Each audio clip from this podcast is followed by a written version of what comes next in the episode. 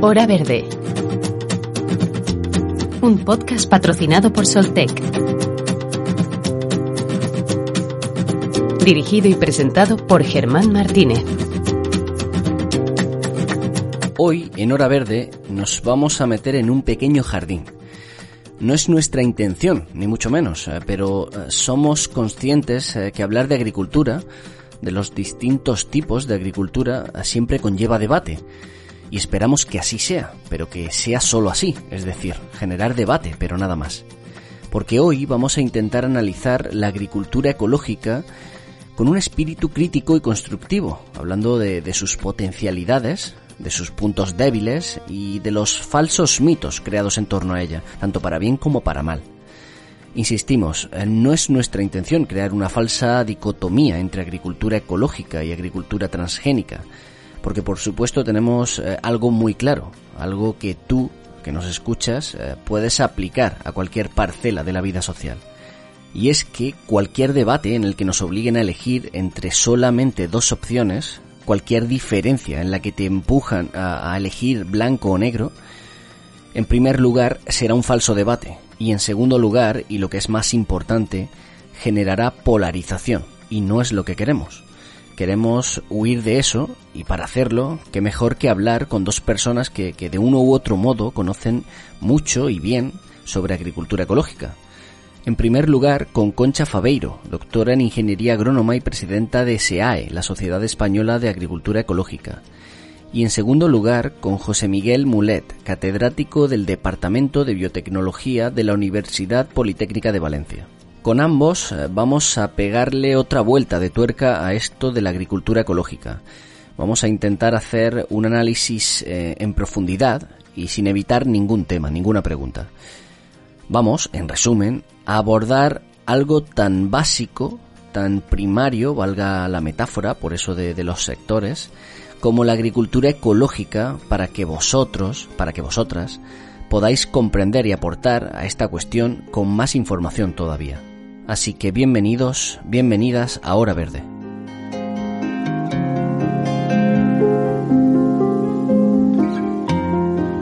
Uno de los aportes importantes de la agroecología a la ciencia convencional es nuestra visión del suelo, nuestra visión del suelo global, nuestra visión del suelo en sus mmm, interrelaciones más que en componentes individuales.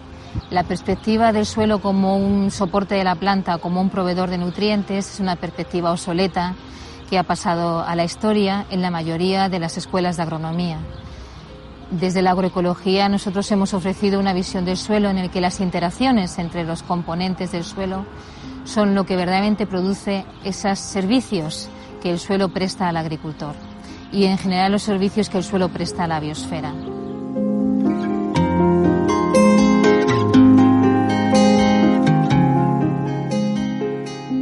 Concha Fabeiro es doctora en Ingeniería Agrónoma del área de producción vegetal por la Universidad de Castilla-La Mancha y además es eh, presidenta de la Sociedad Española de Agricultura Ecológica.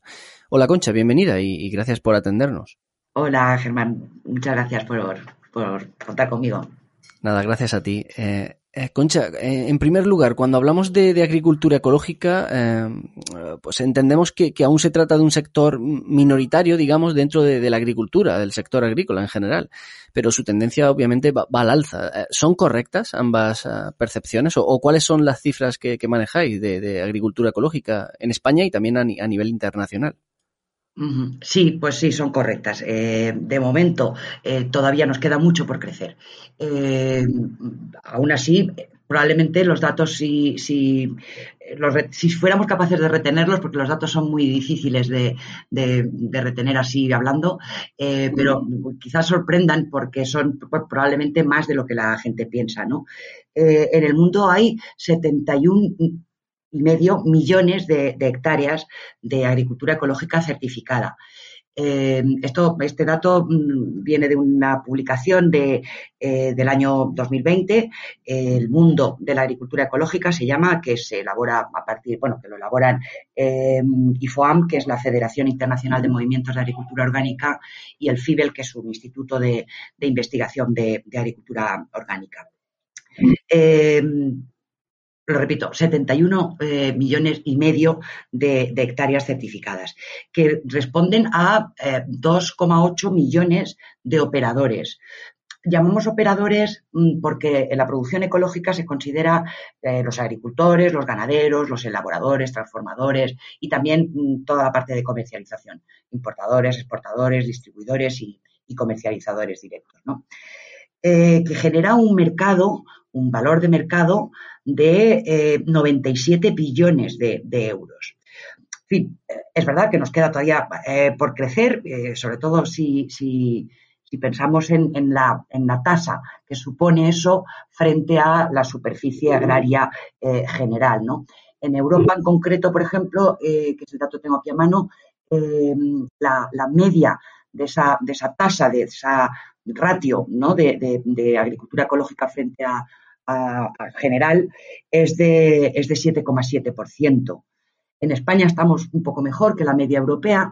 Eh, tenemos un 9,6% de superficie ecológica frente a la superficie agraria general. De hecho, España es el país de Europa con más superficie en, agricultura ecológica. Tenemos eh, pues, más de, dos, casi, casi dos millones y medio de, hectáreas de, agricultura ecológica y, casi 50.000 eh, operadores.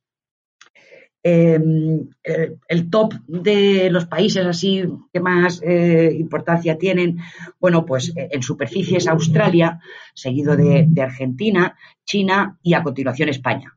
Estamos en el cuarto lugar del ranking mundial en superficie ecológica la cosa cambia un poco cuando eh, vemos el ranking de operadores. Eh, los países que te he dicho son países en general desarrollados.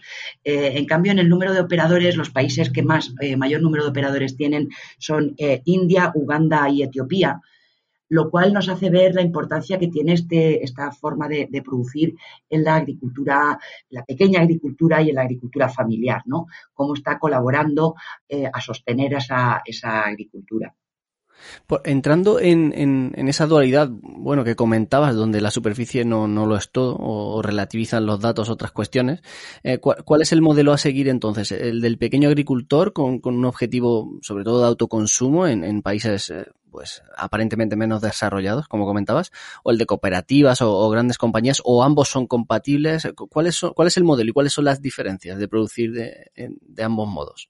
Bueno, eh, a ver, eh, los datos que, se manejan, eh, la mayor cantidad de operadores son particulares. Mm, no necesariamente pequeños, hay pequeños, medianos y grandes, grandes, pero particulares, individuales, digamos, ¿no? Cooperativas también hay, cada vez, cada vez más. El, problema en la cooperativa es, es la coexistencia, ¿no? Es la, libertad que tiene cada cooperativista, cada socio, de elegir qué modelo de, producción utiliza. Entonces, claro, cuando es así, en las cooperativas mixtas, pues es necesario establecer protocolos muy claros de separación entre lo que es la producción ecológica y la producción convencional, separación espacial o, temporal, ¿no?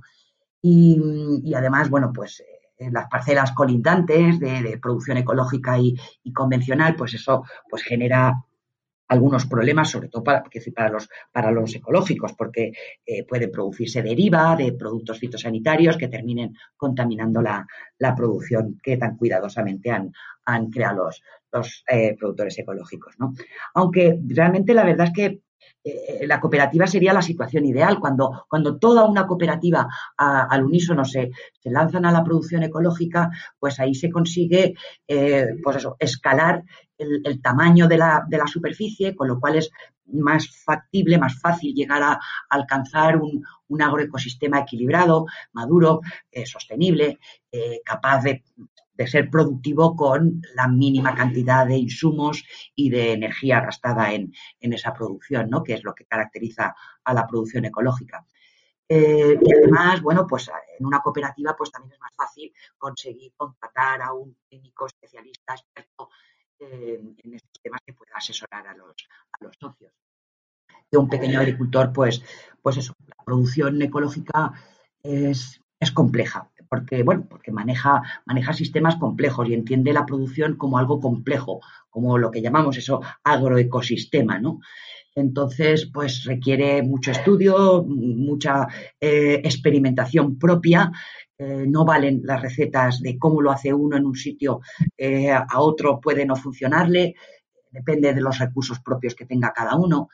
Entonces, sí, para el pequeño, para el individual, pequeño, la agricultura ecológica es, es, más complicada, más difícil, pero, pero aún así, bueno, sigue siendo rentable.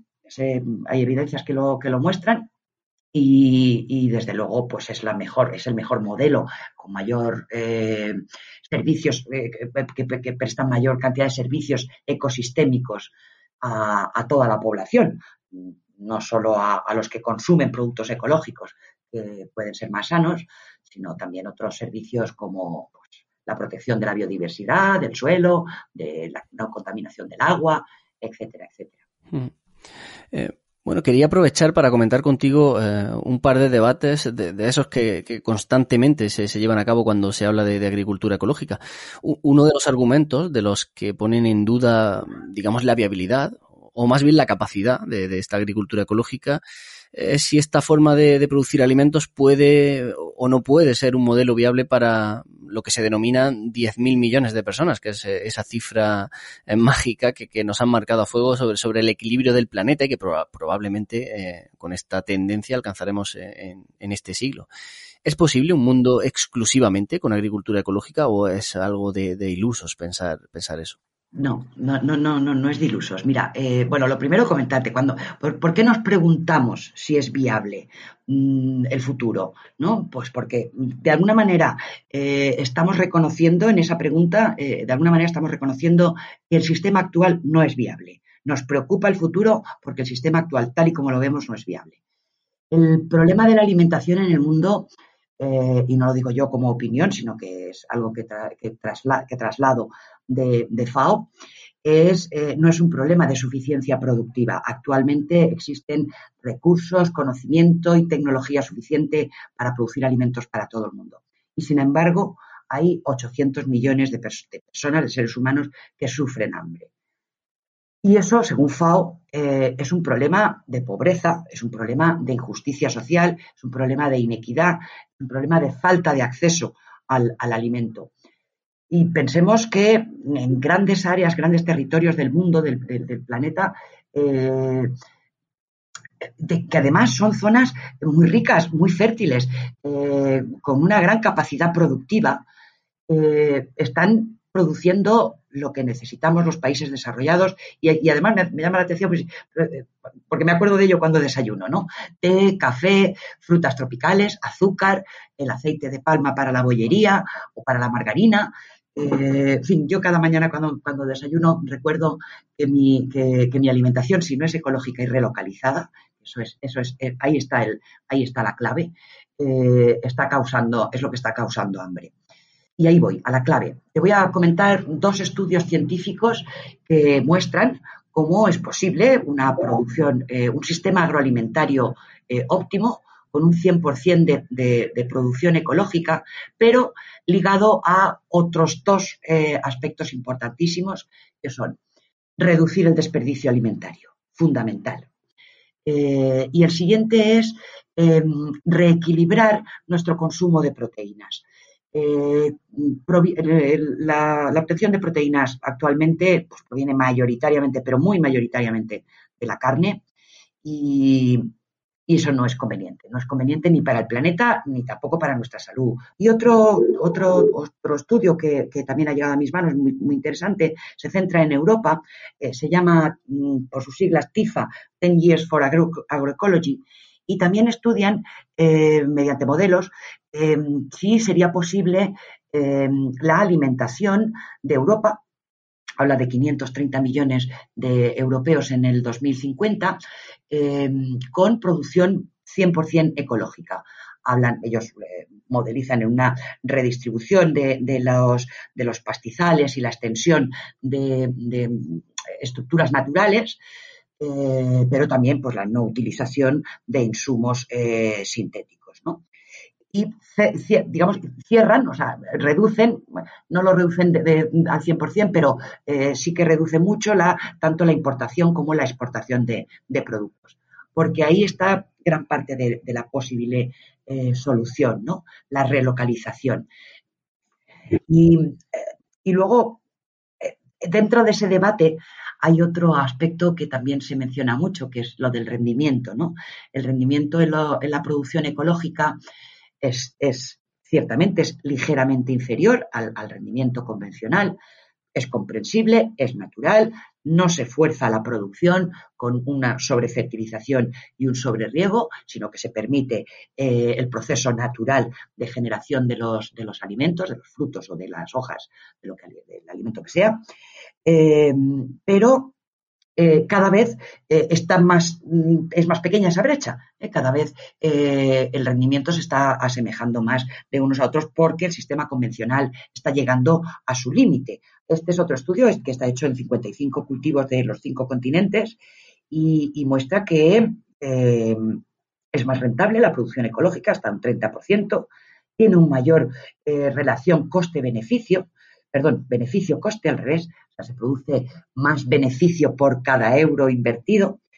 Em, más o menos los costes suelen ser similares, pero los costes se, derivan hacia costes laborales. Eh, hay, no hay, hay, muchos menos costes energéticos y costes en, insumos, en la producción ecológica, pero hay más eh, coste en mano de obra, con lo que eso repercute en el empleo laboral y, por supuesto, en el combatir el despoblamiento el, despoblamiento rural. Hmm, el, otro vector o el otro debate sobre, sobre si un producto ecológico eh, es más sano o no, eh, o son los consumidores, los consumidores de productos ecológicos, me refiero, los que son más sanos. Es un debate al estilo del huevo o la gallina. La pregunta es, eh, ¿es más sano un producto ecológico o no? Ya, sí, mira, vamos a ver, eh, claro, los estudios que se hacen de, relación de dieta con la, con la salud, eh, cuando se trata de dietas voluntarias, pues tienen en cuenta lógicamente ese sesgo. Es verdad, es cierto que en muchos casos eh, los mm, consumidores de productos ecológicos pues tienen también hábitos de vida más, más saludables. En muchos casos es así, pero no todos.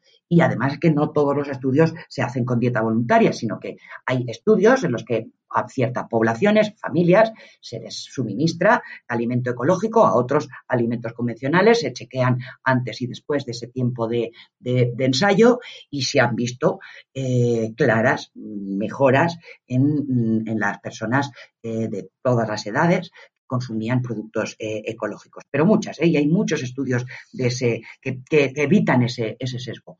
Pero además mm, hay otros estudios que, claro, los investigadores no se quedan ahí simplemente observando la realidad, sino que buscan el, el porqué.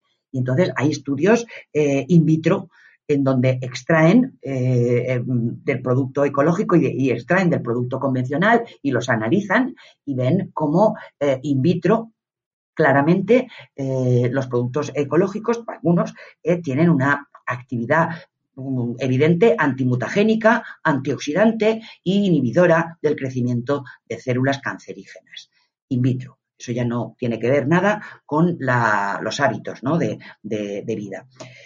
Y incluso, bueno, también se ve en alimentos, en productos completos, ¿no?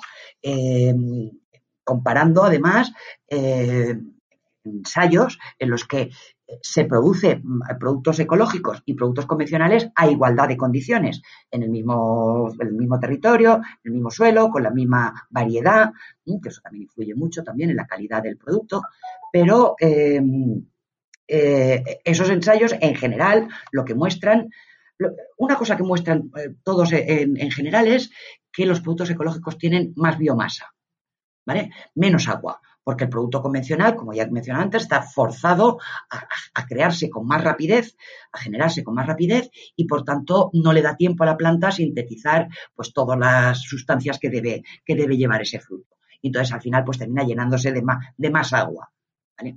En cambio, en los productos ecológicos se, contempla, pues eso, eh, se, observa mayor eh, biomasa, mayor masa seca, en materia seca, pero además eh, mayor concentración de elementos nutritivos y especialmente de elementos que llamamos nutracéuticos de estos productos, pues polifenoles, carotenoides, vitaminas eh, y otros eh, antioxidantes que se encuentran en mayor proporción referido ya, ya no a masa fresca, sino incluso referido a masa seca mm, mm, en, mayor, en mayor proporción.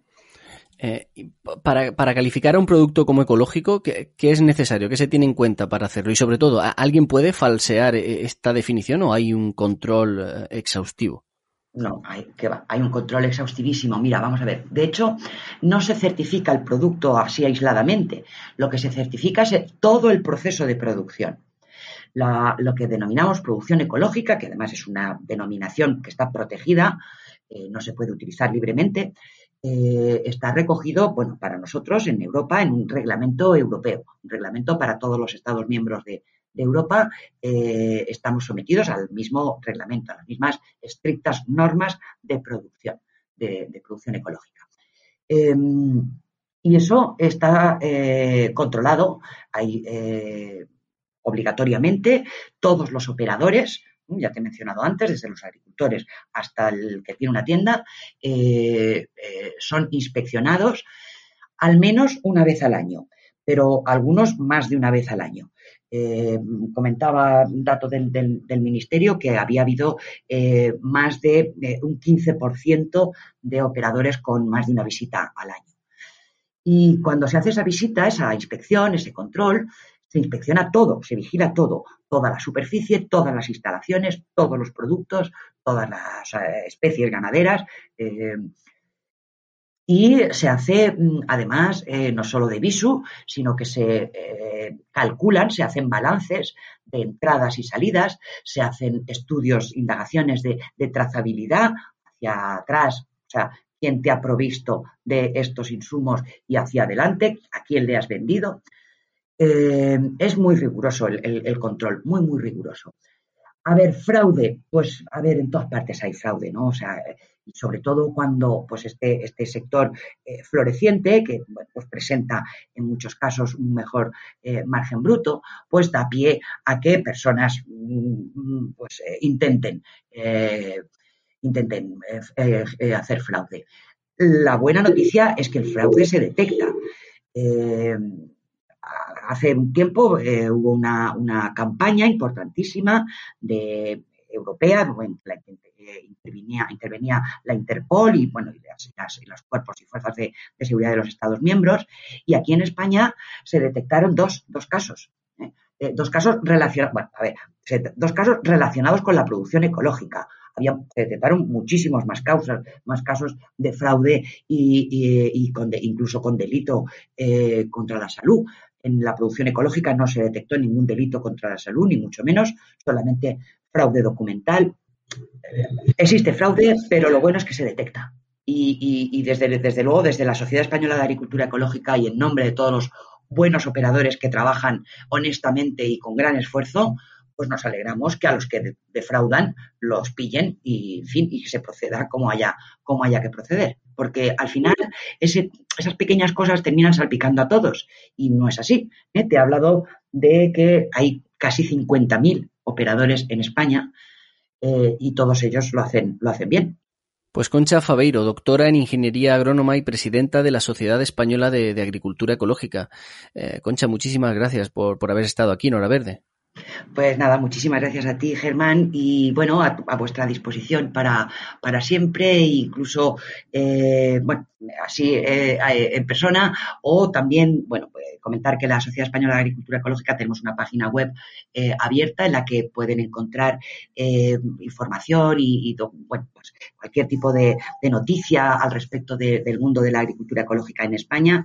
Y, decirte, bueno, es la, la página web es www.agroecología.net y despedirme con una frase que nos gusta decir desde, desde SEAE, que la agricultura del futuro o es ecológica o no será. Pues, pues Concha, repito la web porque si ha habido algún problema de conexión es www.agroecología.net. Eh, Concha, muchísimas gracias por todo. Vale, gracias a vosotros. Hasta siempre.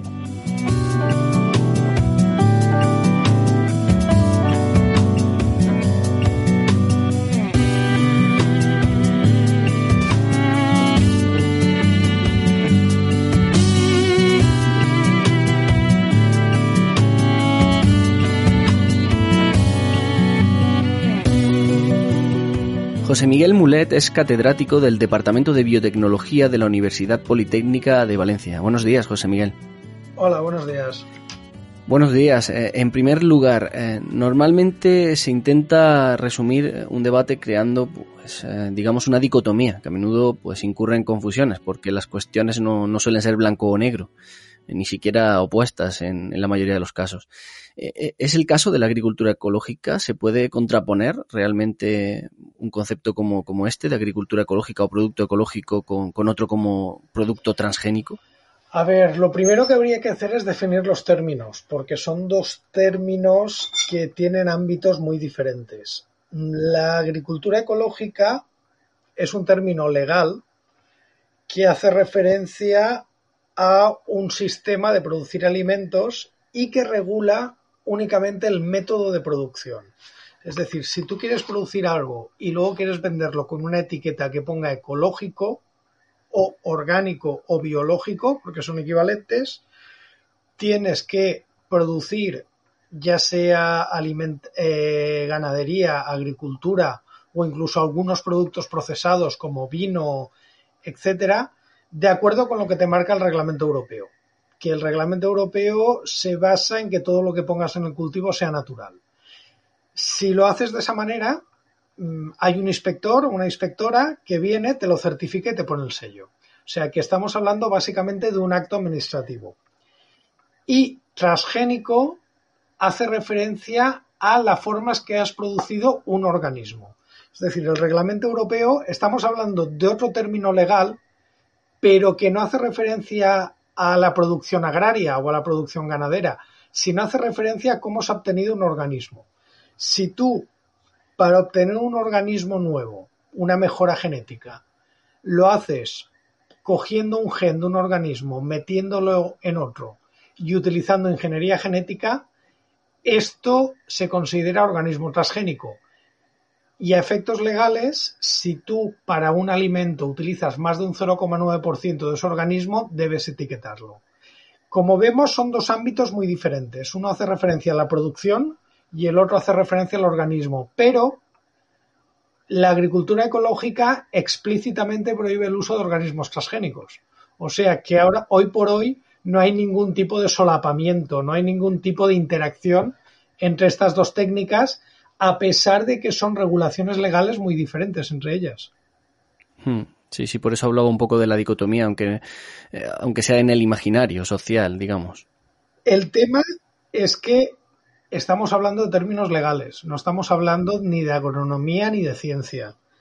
La agricultura ecológica utiliza unas técnicas que renuncia a determinados insumos, como son, por ejemplo, los pesticidas eh, sintéticos o como son los abonos sintéticos, pero técnicamente nadie, nada te impediría coger una semilla transgénica y cultivarla siguiendo los principios de la agricultura ecológica. Lo único es que tal y como está la ley no podrías certificarlo como ecológico.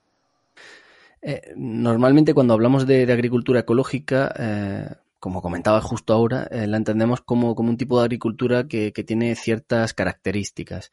Una de ellas es que, bueno, tiene menos impacto medioambiental, se entiende, porque no usa esos químicos artificiales y sintéticos que, que tú decías por ejemplo, es un ejemplo, ¿no? ¿Es así?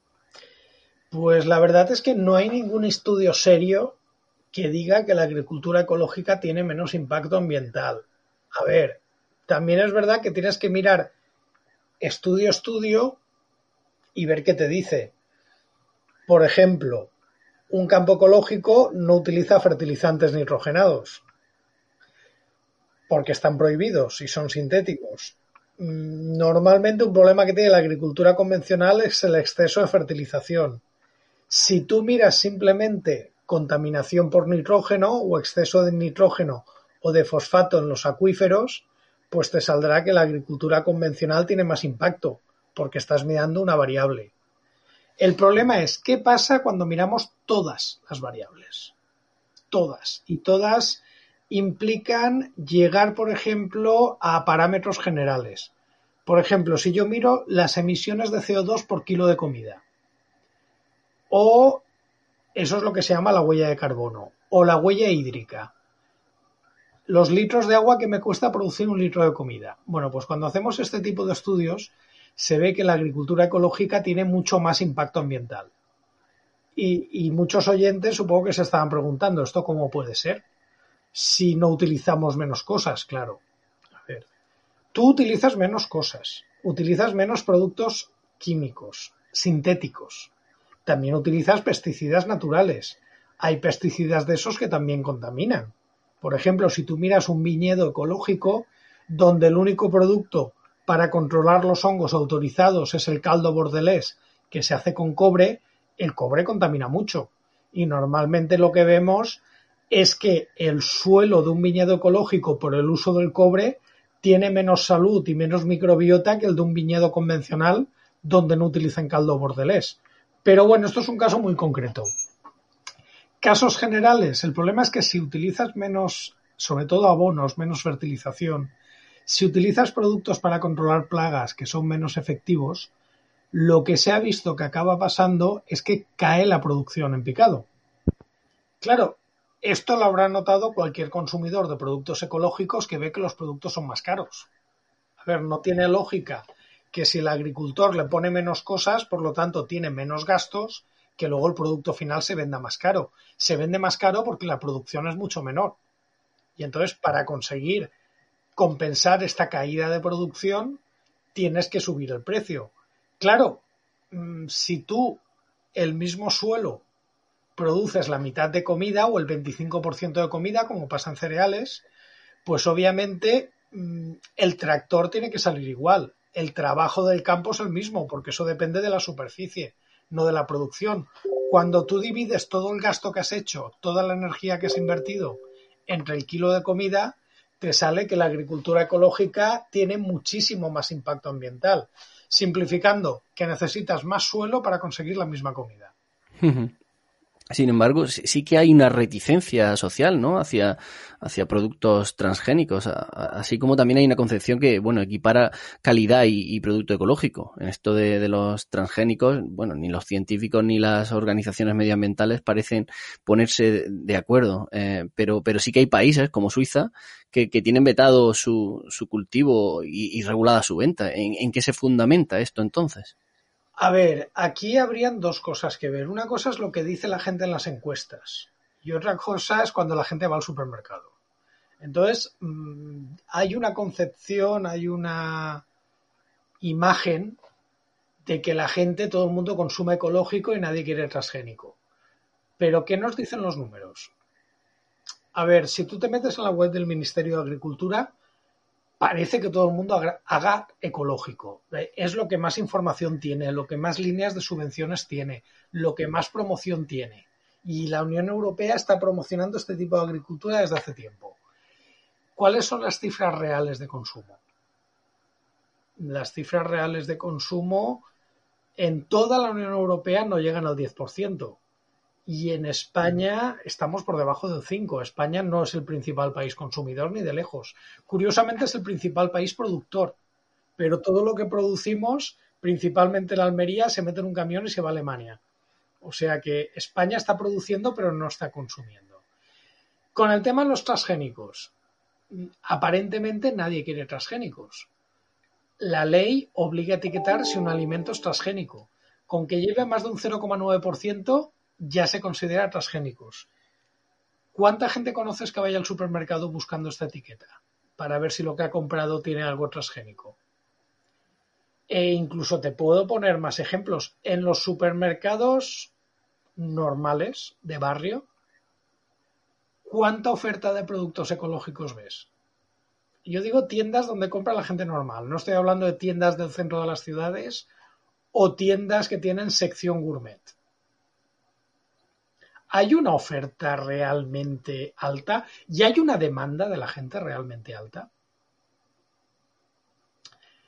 Dicho esto, habría que decir que sí que es verdad que la Unión Europea tiene una legislación muy restrictiva para los transgénicos en el sentido de que obliga a etiquetarlos y que solamente autoriza uno para siembra, pero que es una legislación que tiene una vuelta de hoja. La vuelta de hoja es que solo se siembra uno, pero se importan más de 100. y estamos importando maíz y soja transgénica a tutiplén que se está utilizando principalmente para alimentación para el ganado. Ahora mismo, cualquier trozo de carne que te comas en Europa, da igual del animal que sea, lo más probable es que se haya alimentado con maíz y con soja transgénica.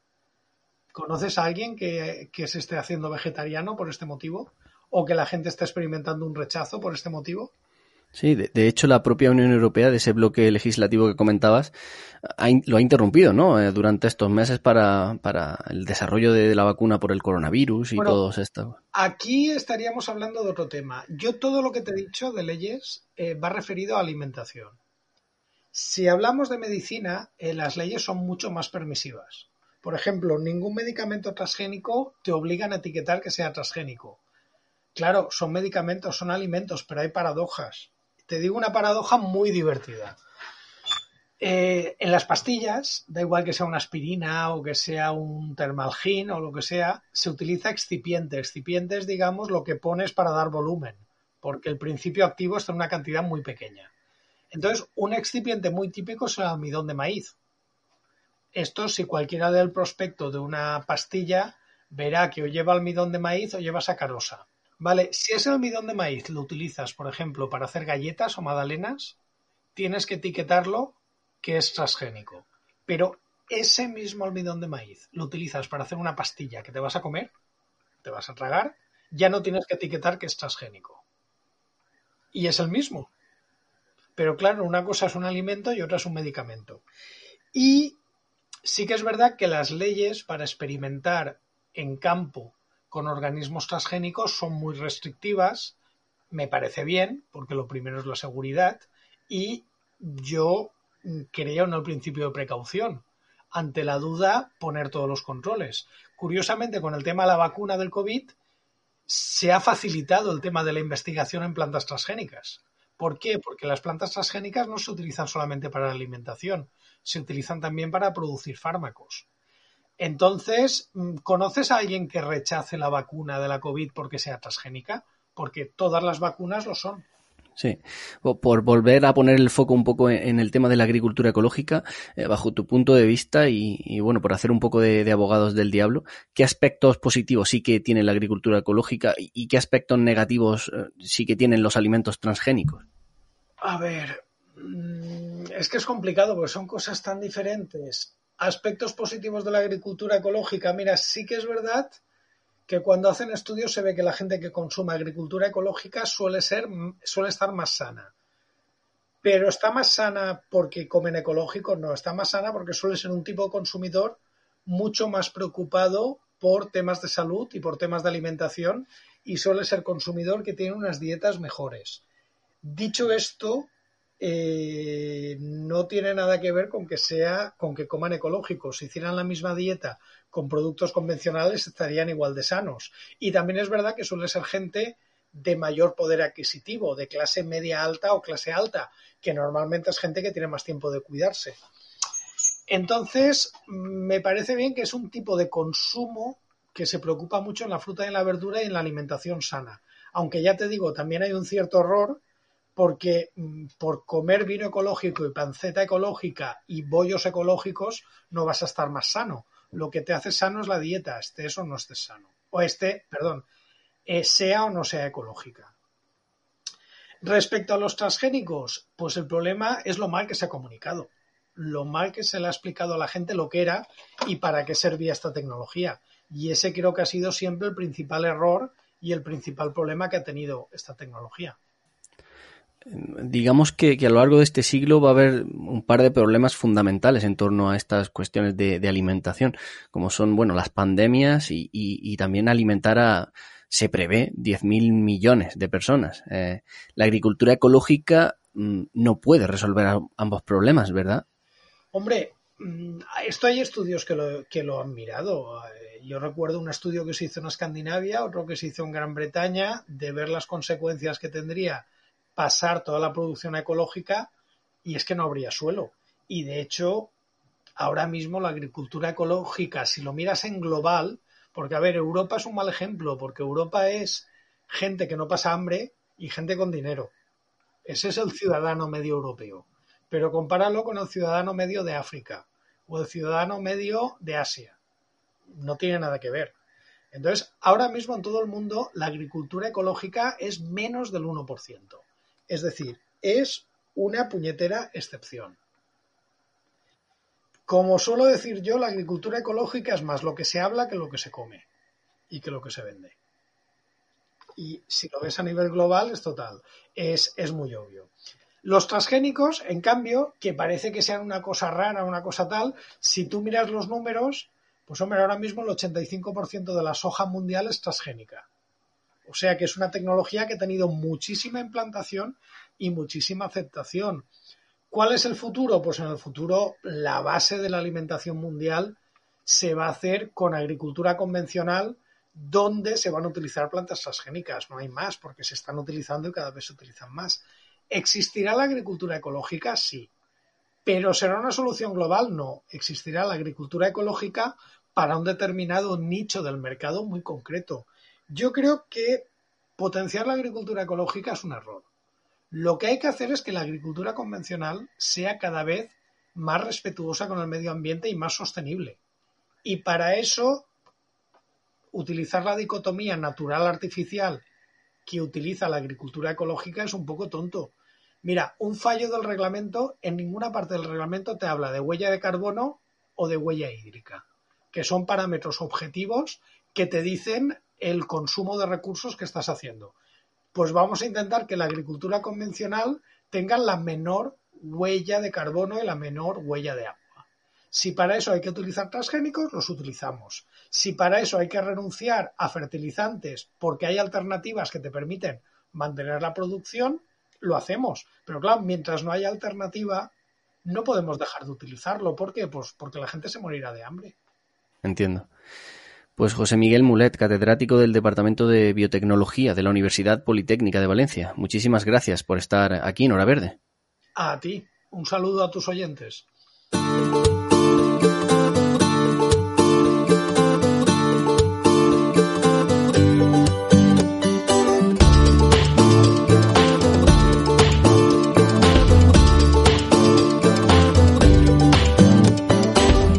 Como hemos comprobado, hablar de agricultura ecológica, o lo que sería incluso más correcto, agroecología, si nos queremos referir a, ese conocimiento científico en torno a, la agricultura y, a sus conocimientos desde que tenemos uso de razón, eh, no tiene por qué suponer un cisma. Principalmente porque vamos a tener que seguir haciéndolo a la vista de, los datos que nos aportaban eh, nuestros entrevistados, es decir, debido al enorme crecimiento que sigue experimentando año tras año.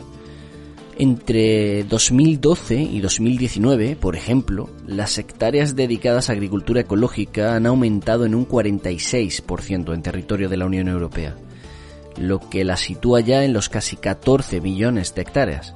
Vamos, eh, lo dicho, que el tema va para largo, así que conviene eh, no crispar e ir analizando y aportando con, con calma, más aún en España, que efectivamente es el país europeo con mayor número de hectáreas.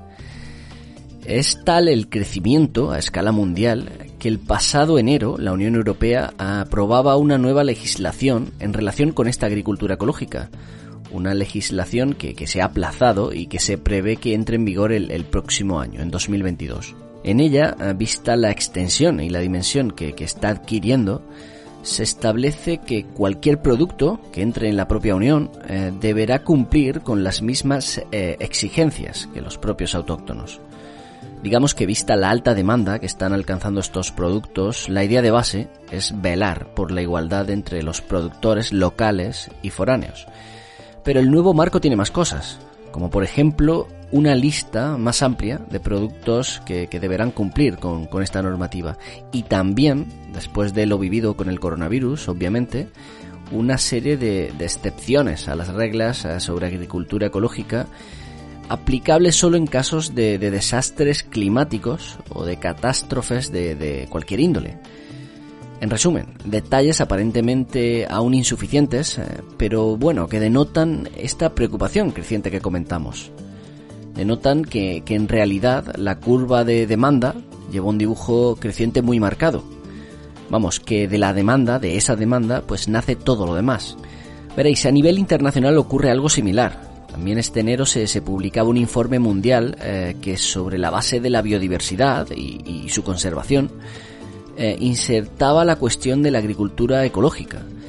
Todo en una cumbre promovida por la ONU, dicho sea de paso. Así que total, que las administraciones internacionales y nacionales están en ello y que algo se está moviendo en esta cuestión tras eh, unas décadas regulando todo, todo esto de la agricultura ecológica pero ese perfil social de consumidores y consumidoras más preocupados eh, por la sostenibilidad eh, no para de crecer y está arrastrando consigo todas estas ideas, todas estas propuestas. Sin embargo, eh, no entraña problemas aplicar la agricultura ecológica de, manera extendida. es posible que produzca los alimentos necesarios para una población mundial que se va a plantar casi con total seguridad durante este siglo en los eh, ya famosos y comentados 10.000 millones de habitantes, e incluso es totalmente ecológica, extremadamente ecológica, todo lo ecológica que puede ser, eh, pues son preguntas que hemos planteado a nuestros entrevistados eh, y tienen respuesta, pero obviamente no una respuesta cerrada. Así que en resumen podemos decir un sí pero como respuesta a todas esas preguntas.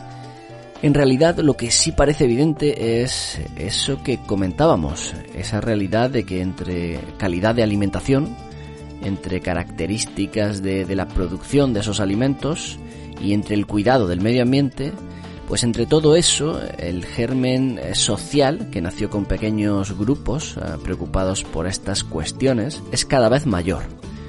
En este caso, y es también evidente, es la demanda o está siendo la demanda la que está arrastrando al crecimiento de la agricultura ecológica. Es sin embargo la solución, no es la solución completa, no hay una solución para, para mil problemas porque no solamente estamos hablando de la parte puramente agrícola. Pero los consumidores y las consumidoras eh, sí que están pidiendo una producción agrícola sobre todo responsable con el entorno. Porque el alimento, también cómo se produce, es básico para esa conservación. Y algo así cuenta hoy nuestro viaje en un minuto.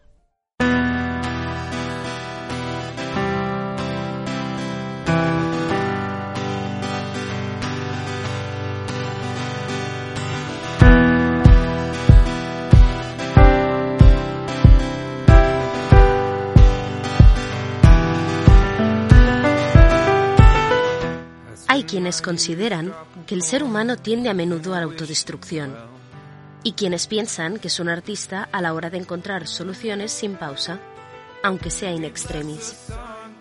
En ese debate dual bastante infructuoso entre el inconsciente y el resolutivo, Nietzsche, en su libro Exe Homo, escribió, En la elección de la alimentación, del lugar, del clima y de las distracciones, gobierna un instinto de autoconservación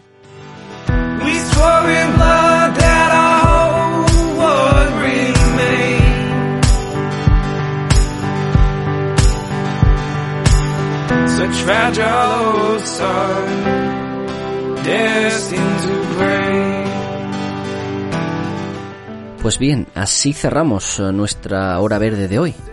Ante un tema como este, y más que nunca, Leemos eh, tus comentarios en iVoox y Apple Podcast y también tus mensajes de texto y voz en el WhatsApp del, programa de Hora Verde. Eh, mensajes que puedes enviar al número 644-697-687. Nosotros eh, regresamos el próximo jueves y hasta entonces, gracias por estar al otro lado una semana más.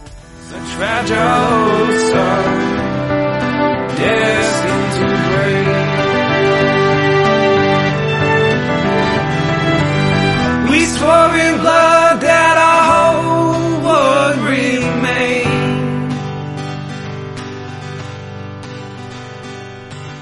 Such fragile oh, sun, destined to break.